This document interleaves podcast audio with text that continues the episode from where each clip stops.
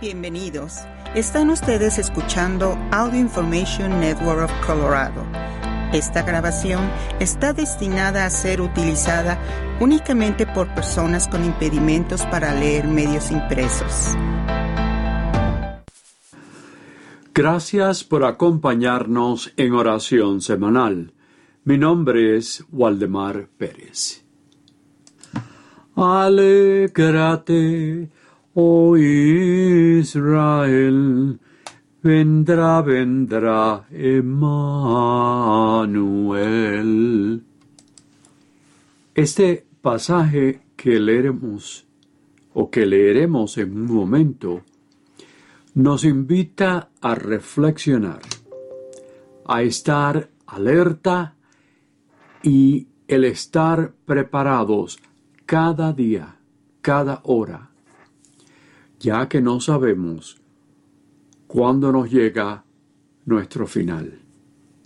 A cada uno en particular, o el simplemente el estar al tanto de cuando nos llegue la segunda venida de nuestro Señor. Siempre hay que responder y recordar las palabras de Jesucristo que leeremos hoy, que nos dice que solamente el Padre es quien sabe cuándo esto llegará. Nadie lo sabe. Pues oigamos ahora este pasaje que es del Evangelio de San Mateo, capítulo 23 con versículos 37 al 44. En aquel tiempo Jesús dijo a sus discípulos, Así como sucedió en tiempos de Noé, así también sucederá cuando venga el Hijo del Hombre. Antes del diluvio, la gente comía, bebía y se casaba, hasta el día en que Noé entró en el arca. Y cuando menos lo esperaban, sobrevino el diluvio y se los llevó a todos. Lo mismo sucederá cuando venga el Hijo del Hombre. Entonces de dos hombres que estén en el campo, uno será llevado y el otro será dejado.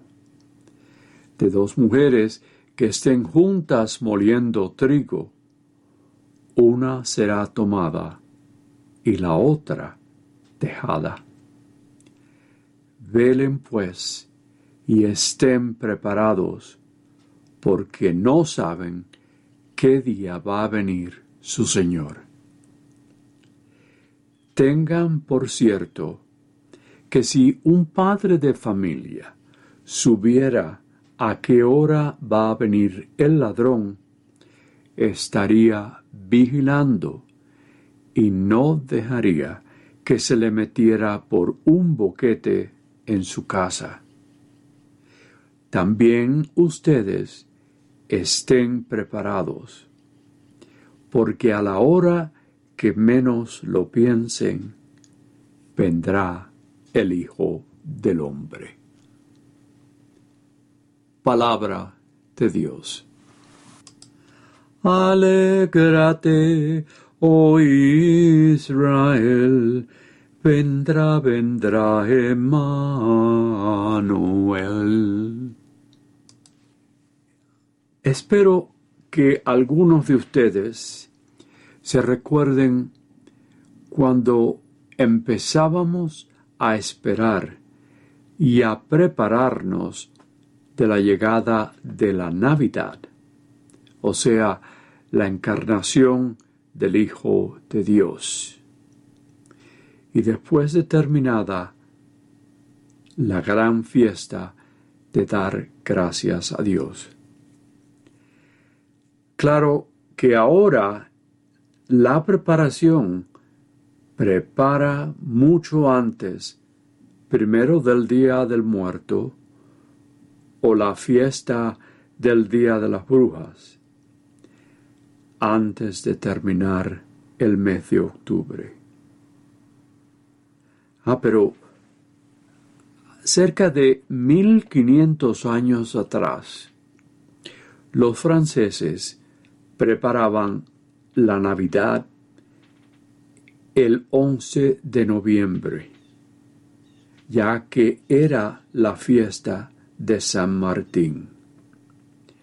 No iban a comprar regalos, simplemente se preparaban ayunan, ayudan, perdón, ayunando tres días a la semana. Después, un siglo después, eso se continuó cada semana del 11 de noviembre hasta la Navidad. Era el rito que se hacía entonces. Creo que se llamaba en ese tiempo el Adviento de San Martín.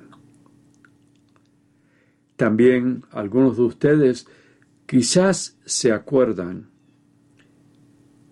que el Adviento era un tiempo de hacer penitencia. Penitencia antes de la llegada del Salvador. Por supuesto que nuestro mundo, ese mundo cristiano y también el no cristiano, está muy diferente ahora. Y sabemos que ese aspecto espiritual ha pasado de la vida. Y ahora muchos se encuentran muy ocupados con otros proyectos. Proyectos un poco diferentes a la preparación de la llegada del Dios encarnado. Y no es posible que algunos están tratando de eliminar a Cristo de la Navidad. En nuestro mundo de hoy en día, esa preparación para su llegada es una parte realmente muy pequeña.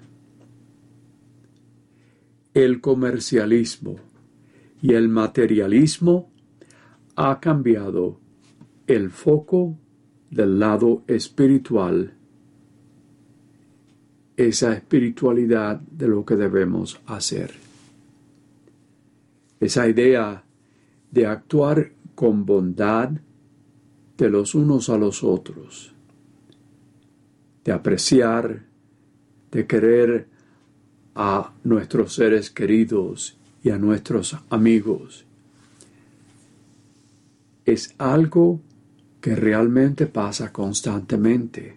No nos olvidamos, por supuesto.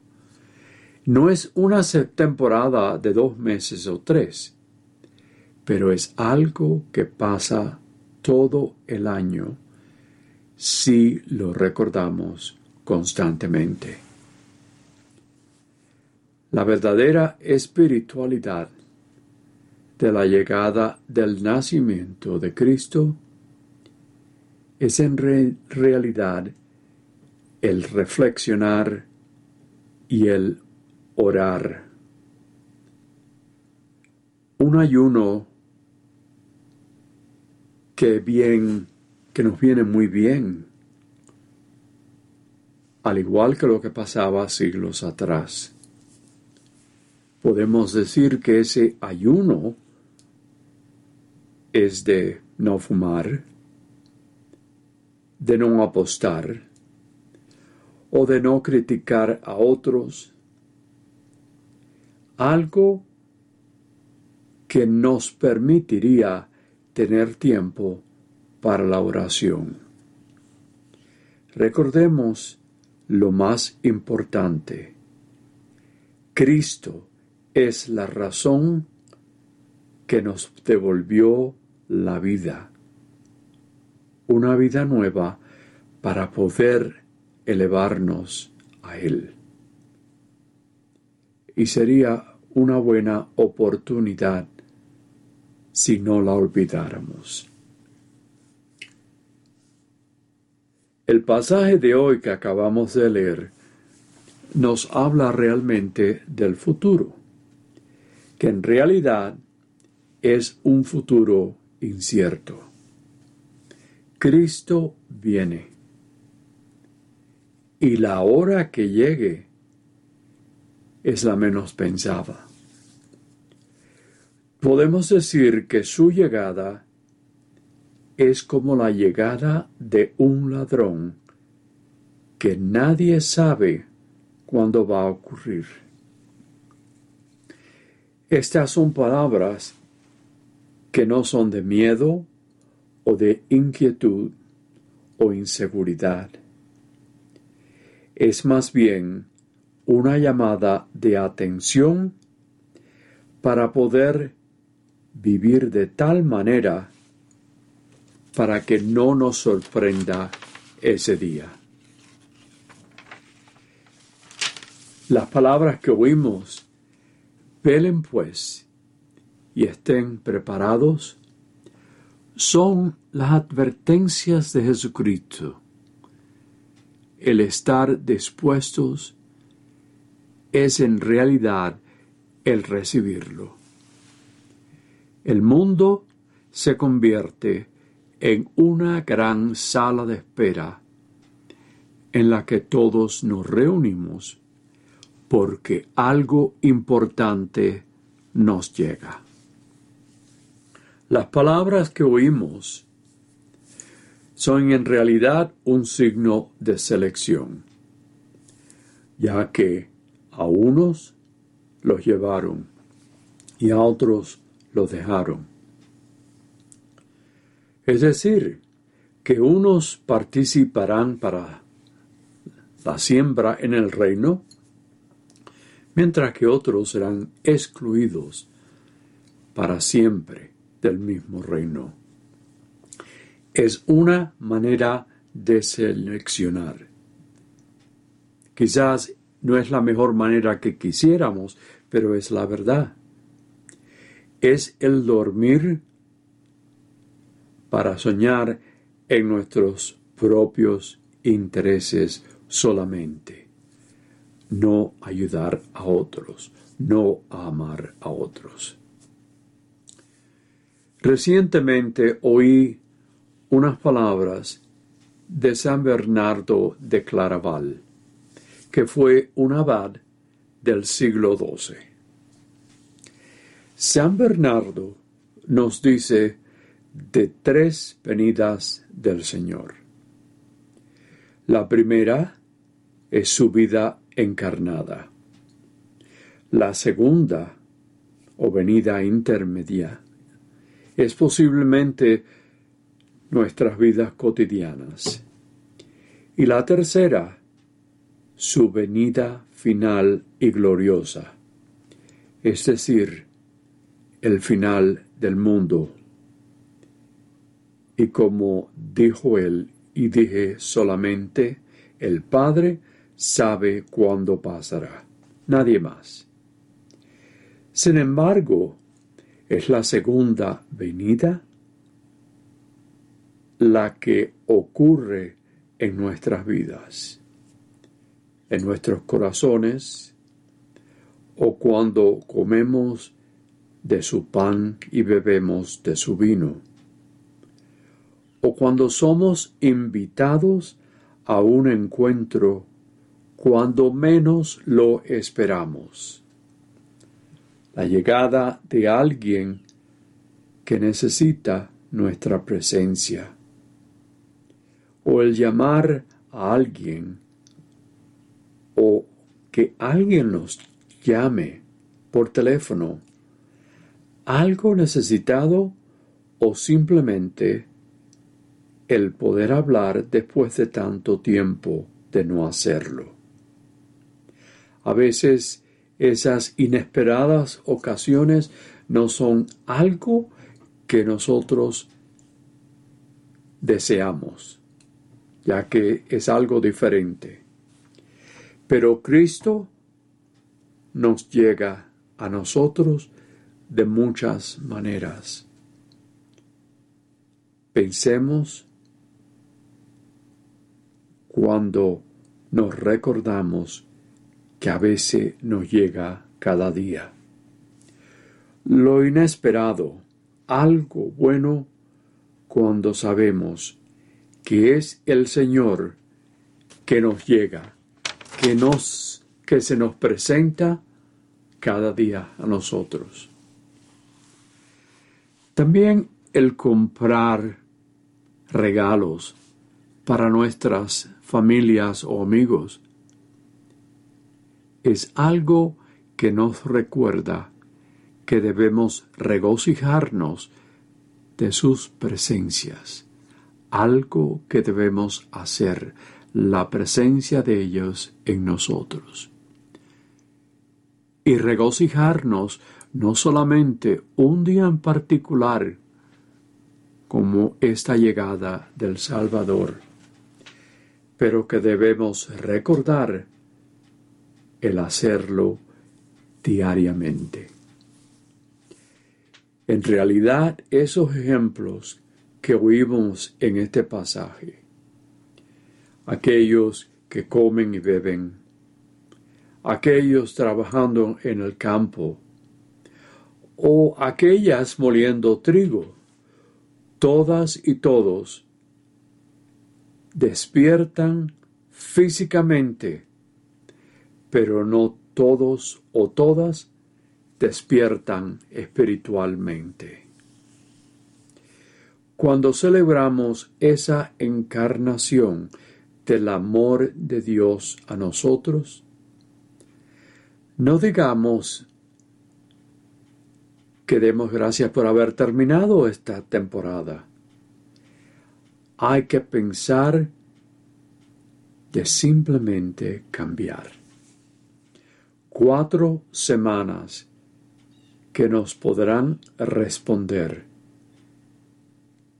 si estamos vigilantes o si estamos atentos de su presencia en nosotros. Amén. Oh ven, oh ven, Emmanuel, que das la ley y eres nuestro rey. Ven esperado, ven redentor, ven a tu pueblo Dios y Salvador. Alégrate, oh Israel, vendrá, vendrá Emmanuel. Oh ven raíz del tronco de Jesse, alzado como signo salvador. A ti los pueblos claman, Señor. Ven a liberarnos, ya no tardes más. Alégrate, oh Ismael. Vendrá, vendrá Emmanuel. Oh ven oriente, luz y resplandor, sol de justicia, eres tu Señor. Ven ilumina la oscuridad, libéranos de la sombra mortal. Alégrate, oh Israel, vendrá, vendrá Emmanuel.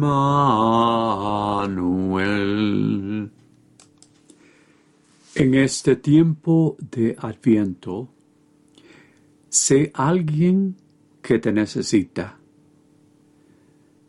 Sé la persona que das esperanza.